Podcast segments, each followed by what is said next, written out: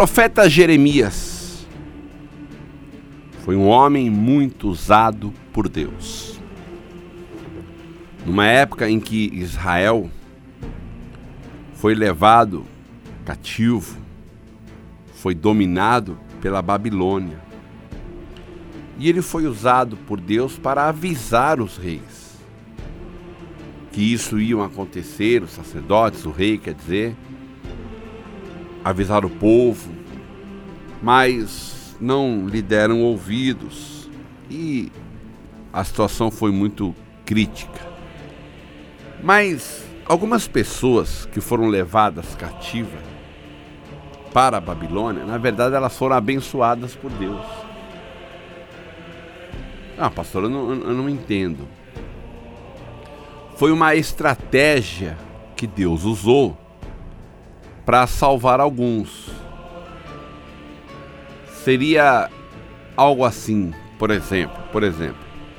Você imagina uma cidade aonde ela está vivendo num pecado terrível. Aquelas cidades que são afastadas, ela não faz divisa assim de, de metrópole, né? faz divisa de terras assim bem distantes. Então a metrópole fica ali bem afastada. É uma cidade com 20 mil moradores, 30 mil, mas vivendo um pecado terrível. E aí tem lá mais ou menos umas 500, 600 pessoas que não concordam com aquilo. E a cidade vai ser entregue, vai ser dominada por uma outra. E aquelas pessoas, algumas serão mortas e outras serão levadas como escravas, cativas. E aí então, o que, que Deus colocou no coração de Nabucodonosor? De levar alguns cativos para lá, para Babilônia, mas para estudar, para aprender a língua deles, para fazer outros tipos de serviços. E aí então, é, eles acabaram ficando livres. Apesar de estarem cativos lá, não tinham uma vida como escravos assim. E depois esses voltariam para a cidade para reconstruí-la. Então foi um projeto de Deus. Ele fez isso com alguns para ser levados ali como é, escravos ou servos, né? Lá para a Babilônia, mas não para ser tratados assim tão maus, tão maus, porque Deus tinha um projeto deles voltarem. Sempre que um país conquista o outro, é, algumas pessoas têm alguns privilégios, tem alguns privilégios. Então, olha, esse país aqui dominou aquele outro, daí todo mundo vai ser levado, vai ter que trabalhar. Olha, mas tem um médico aqui. Esse médico é, um, é o melhor cirurgião que tem. Não, então ele vai ser levado cativo, ele vai, ele vai ser cativo. Ele, ele vai ser um servo desse país. Mas ele vai ter, assim, ele vai trabalhar no, no hospital, ele vai fazer cirurgias para as nossas pessoas, assim, importantes. Aí esse médico vai falar, olha, eu, eu até ah, faço tudo, mas eu como médico, eu não posso morar em qualquer lugar, eu tenho que estar bem descansado, eu tenho minha família tem que estar aqui do meu lado para mim poder. Não, não, tudo bem, pode deixar. Olha, você vai morar nessa casa aqui. Então, são situações diferenciadas. Sabe? São situações diferenciadas. Então, tem a questão do, do, do esporte. Não, nós vamos montar um, uma equipe aqui e esse jogador ou essa jogadora era muito bom, muito boa, ela vai estar com a gente formando. Então, ah, mas para mim jogar eu preciso de ter qualidade de vida. Então isso aconteceu com alguns, com alguns ali de, de Israel. E outros não. Outros que viviam no pecado, no erro, tiveram um fim um pouco diferenciado, complicado. E Deus mostrou isto, Deus mostrou para Jeremias. E mostrou de uma forma muito simples e prática. Simples e prática ele mostrou dois cestos e neles continha figos. E o figo vai representar o povo. Então eram dois cestos de figos. E é, e é interessante É, eu, eu, eu dou muitos exemplos assim na igreja. Por exemplo, você tem um ventilador. Ele está desligado, ou está desligado, né? Aí você pergunta assim: o que é isso aqui? As pessoas respondem: é um ventilador.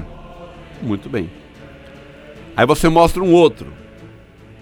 O que é este aqui que está girando? É um ventilador. Os dois são ventiladores. Mas um só, um só está sendo útil. O outro é ventilador, mas não está sendo útil. É só um ventilador. Eu, eu posso ter aqui em cima da mesa aqui, por exemplo, o que é que eu tenho na minha frente? Aqui bem. E lá no canto, o que, é aquilo? Ah, é uma Bíblia. Tá certo. Qual a diferença daquela para essa? Que essa aqui está sendo usada. Está aberta e o pastor está lendo. Entendeu? Então, é, as coisas de Deus são interessantes. Então, cesto de figo é cesto de figo. Não importa como. Se você passar numa, na, na feira, você sabia antigamente as pessoas iam mais tarde na feira? Antigamente, hoje não, né? Hoje não é isso que acontece. Hoje a feira começa meio-dia. Porque tudo começa a ficar mais barato, não é assim que as pessoas fazem? Aí você está andando pela feira e é óbvio, se você pode comprar o mesmo produto mais barato, porque antigamente, antigamente era assim, você ia mais cedo, você pegava mais caro, pagava mais caro, mas você pegava as melhores frutas. Hoje não, vai todo mundo já mais tarde mesmo. Então você tá olhando e você vê lá um cacho de banana, mas a casca dela já está preta e cheio de mosquinha em volta assim. O que, que é aquilo lá? É um cacho de banana. É um cacho de banana. Tá. E aquele outro ali amarelinho, dentro de um saquinho protegido. O que, que é aquilo? É um cacho de bananas. Então Deus mostrou dois cestos de figos. Então você olhava para um, e se você perguntasse: o que, que é isso aqui? Um cesto de figos. E esse aqui também é um cesto de figos. Haverá agora uma grande diferença entre um e o outro. Então está escrito assim, ó versículo 1 do capítulo 24 de Jeremias. Fez-me o Senhor ver e vi dois cestos de figos postos diante do templo do Senhor. Depois que Nabucodonosor, rei de Babilônia, levou em cativeiro a Jeconias, filho de Joaquim, rei de Judá, e os príncipes de Judá, e, e os carpinteiros e os ferreiros de Jerusalém, e os trouxe a Babilônia. Tá vendo? Profissionais. Profissionais. Um sexto tinha figos muito bons, como os figos temporãos. Mas o outro cesto tinha figos muito maus, que não se podiam comer, de maus que eram. E aqui nesta visão, meu irmão, minha irmã. Depois vai ter toda uma explicação, o que significa. E, e, aqui vai explicar aquilo que eu acabei de falar. Esses que foram, que são os figos bons, retornarão, reconstruirão. O que me chama a atenção aqui, nessa visão desses dois cestos de figos, que não era assim um figo bom e outro figo ruinzinho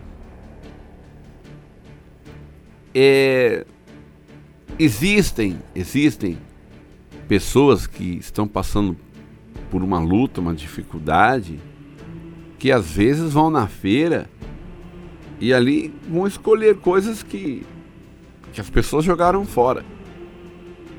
E a, e a gente vê ali coisas que estão muito boas. Uma maçã, por exemplo, ela tá machucada num canto. Mas cortou aquilo lá, o resto tá bom, tá ótimo. Mas a pessoa não vende aquela maçã daquele jeito. Você sabia que o lixo do Brasil é o lixo mais caro que existe no mundo? No mundo. O brasileiro joga, desperdiça muito. Eu eu, eu, eu passando Outro dia lá perto da, da gráfica, lá tem uma feira. Eu estava passando e eu vi uma, uma senhora recolhendo para. Sei se era para os animais, para as galinhas, sei lá. Eh, folhas, né? Assim, alface, essas coisas. Eu falei, meu Deus, mas. Aqui dá um belo X salada. Sabe? E algumas recolhem para elas mesmo. Para elas mesmo. E, e não é lixo, não, coisa cheirando mal, não, coisas boas. O brasileiro, o lixo do brasileiro é um dos lixos mais caros que existe. Mais caro. O brasileiro desperdiça muito. Já viu o brasileiro fazendo um churrasco? Ele vai fazer um churrasquinho. Fala, quem vai vir? Ó, vai vir uma, duas, três, quatro, cinco, seis, dezesseis pessoas. Ele mata três vacas. Não, você já percebeu? Tô exagerando, né? Mas o homem compra carne. Me dá 3 quilos disso, 4 quilos de linguiça, 6 quilos de... E outra coisa, as pessoas não estão aguentando mais comer e ele está colocando lá. Ele está assando. Não, não, ninguém vai querer mais. Não. Aí, às vezes, joga fora. Desperdiça, né? O brasileiro tem esse, esse costume. E aqui tinha dois cestos de figos mostrados para Jeremias não havia um figo mais ou menos que você falava assim, ah, ele tá meio passadinho aqui, mas se eu cortar aqui. Não, ele era muito ruim. Era ruim demais, que não dava para comer. É aquele que tá jogado no canto, que nem para os animais dá para levar e nem tampouco a pessoa pegar para ela. Ah, eu vou levar para casa, vou cortar aqui essa casca aqui. Não. Eram figos muito ruins, ruins demais, demais, mais. E está escrito que não dava para comer. Por quê? Porque existem frutas que estão ruins, mas que dá para comer. Peraí, eu vou cortar essa parte aqui dela. Peraí, essa fruta aqui tá, não está muito boa, mas ela não está cheirando mal. Eu vou jogar para os animais, os animais comem. Não é assim? Então, esse, esse cesto de figos era um cesto de figos muito ruins. Era ruim demais. Ruim demais, demais. Porém, o outro cesto eram figos muito bons. Não, ele era aquele assim especial no tamanho, na cor. Estava maduro, estava no ponto. Então, veja que interessante. Não tinha nenhum cesto de figo normal, vai. Normal. Normal que você come, tudo. Não é normal, não era muito ruim ou muito bom. Muito bom. Falando em, em, em fruto, esses dias a minha filha comprou um, um abacaxi. Cortou lá. Eu, eu nunca tinha visto ou experimentado, quer dizer, um abacaxi daquele. Ele, não, ele, ele parecia. Você já viu o abacaxi que a pessoa corta e joga um pouco de açúcar em cima? é melhor. Era melhor. Não era branco, ele era amarelo, muito amarelo. Quase meio laranja. E tão doce, tão doce, tão doce, tão doce. Nós acabamos com a bandeja, assim, não deu para contar até 10. De tão doce que ele era. Era uma coisa assim muito boa. Então, era esse tipo de fruta. Não é aquela. Ah, tá bom, dá para comer. Abacaxi meio azedo, né? É, mas tá. Não, não, é, é os figos que Deus mostrou eram muito bons, muito, mas era bom demais. Em compensação, o outro cesto, radicalmente muito ruim, porém ambos eram cestos de figos. E aí então, Deus falou, né? Um vai ser usado, uns eu protegi, guardei, livrei e voltarão para Jerusalém. São pessoas dignas. As outras, não. Não faço questão que volte, não. Nós encontramos é, muitas passagens bíblicas, muitas, que mostra coisas mais ou menos assim. Ou é muito bom, ou é muito ruim. Mas para o final dos tempos, Jesus deixou um aviso. Jesus falou algo. Lá no livro do Apocalipse, capítulo 22, ele, através do versículo 11, ele diz o seguinte: ele fala assim: quem é injusto, quem é injusto, faça injustiça ainda. E quem está sujo, suje-se ainda. Eu lembro há muito tempo atrás que eu não entendia isso. Quem é injusto, faça injustiça ainda. Quem é sujo, suje-se ainda. E a explicação que eu entendi era ainda mais. Continue. Quem é injusto, ele vai ser mais injusto ainda. Quem é sujo vai ser mais sujo ainda. Você percebeu que o mundo, ao invés de evoluir, está regredindo? A moral, por exemplo, o amor, a maldade, vai, vai piorando. A injustiça, a injustiça parece que hoje o cidadão de bem é quem faz as coisas erradas. Você ser um cidadão de bem é você fazer coisas erradas. Aí você é uma pessoa. Parece que ser errado passa a ser o correto. Tá. Logo, logo vai dar a impressão que é isso. E mas Jesus falou isso. Quem é injusto faça injustiça ainda. Ou seja, é para ser o figo podre. O figo que não presta. É para não prestar mesmo. Porque o dia da colheita está chegando. O anjo do Senhor já está com a foice na mão para colher e pôr os bons frutos no celeiro e os maus para ser queimado. Então deixa apodrecer mesmo. É para deixa ficar bem diferente, é para ser bem diferente. Tá entendendo isso, meu irmão, minha irmã? Porque antigamente era assim, ó. Tinha a pessoa que andava com Deus, era justa, tudo. Tinha aquele que não andava com Deus, mas ele ele ficava mais ou menos ali. Hoje não, tem gente má, tem gente ruim, uma geração é, sem educação, jovens sem educação. Tá vindo uma geração muito feia aí. Uma geração horrível. E Jesus disse isso. Que é injusto faça injustiça mais ainda. Pode fazer. Isso, vai fazer. Apodrece mesmo. Apodrece, fica podre mesmo. E quem é sujo, não, fica mais sujo um pouquinho. Mais, mais um pouco, tá? Tá sujo, mas não tá do jeito que eu quero, não. Quero bastante sujo. Que é pra, pra ser bem diferenciado vai ser um cesto de figa aqui, outro cesto de figa ali. Mas a diferença vai ser radical, não vai ter um meio termo, não. Ou é todo sujo ou é todo limpo. É o que está acontecendo nesse final de tempo. Aí o Senhor disse assim, ó. E quem é justo, faça justiça ainda. E quem é santo, seja santificado ainda. Então, você é justo, uma pessoa justa.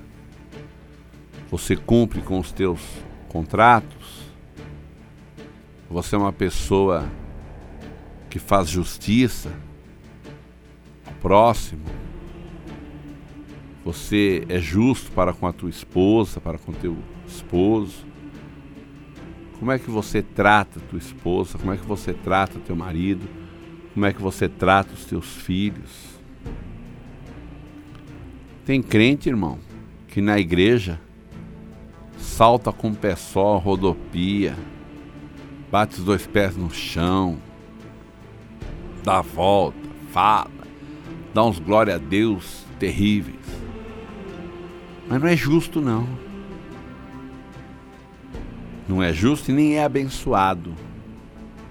E pergunta: por quê? Eu não entendo por que, que eu não sou abençoado? Porque é injusto. Maltrata os filhos, maltrata as pessoas, é arrogante, é orgulhoso. Tem crente arrogante. Ele se acha melhor que os outros. Tem pastores arrogantes. Tem obreiros arrogantes. Então o Senhor está deixando, vai sujando mesmo. Pode sujar. Isso pode piorar. Mas quem é santo, santifique-se mais ainda. Quem é justo, faça justiça mais ainda, porque Deus é quem vai fazer a separação. Muitas vezes dá a impressão que a injustiça está no controle, mas não é não. É Deus vai deixando fazer. Para depois largar de mão num canto e cuidar do outro. Deus é assim. Deus é dessa forma. Deus é desta maneira. Você olha para o mundo, você fala, pastor, eu não consigo entender, parece que as coisas estão piorando. Isso. Mas não vai na rabeira. Não queira ser um cesto, mais ou menos. Porque para Deus existem dois: ou é bom demais, ou é ruim demais. Você lembra da passagem das dez virgens? Cinco tinha azeite, cinco não tinha nada. Não era que cinco tinha azeite as outras cinco mais ou menos. Ou eram 15, cinco tinha bastante azeite, cinco tinha bastante, cinco não tinha nada e tinha cinco mais ou menos que Deus deu um jeitinho lá, não tem. Ou tem ou não tem. Ou é cesto com figos bons ou é cesto com figos ruins. Deus não. Então esse negócio de ser um crente mais ou menos Serve para Deus não, viu? Não serve não. Então se é justo, faça mais justiça ainda. Se é limpo, limpe-se mais ainda. Se é santo, se santifique mais ainda. Que é para ser bem diferenciado. Eu não, eu não gosto desse negócio de, de, de igreja pegar rabeira com o mundo. Eu não gosto desse negócio de igreja ficar na rabeira do mundo aí. Não, mas a gente não tá no mundo, assim, mas a gente vai seguindo. Porque, sabe o que acontece? É assim. É, o pecado é como uma escada. Eu, eu, vou tentar explicar. É como uma escada. Você pega a década, a década de 50, a pessoa que era chamada de ímpia, é o ímpio, não vai para a igreja. A moral dele dá de 10 a 0 em muitos crentes de hoje.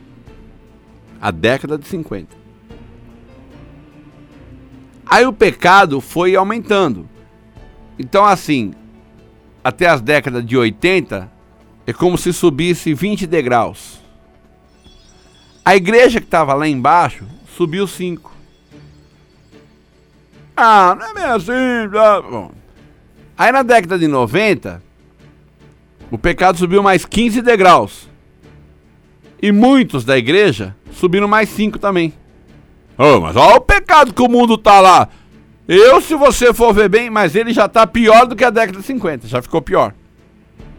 Aí veio a década de 2000, 2010. Aí o pecado subiu, quase igual a escada de Jacó. Quase toca no céu, tanto pecado. E a igreja pensa que pode ficar no meio.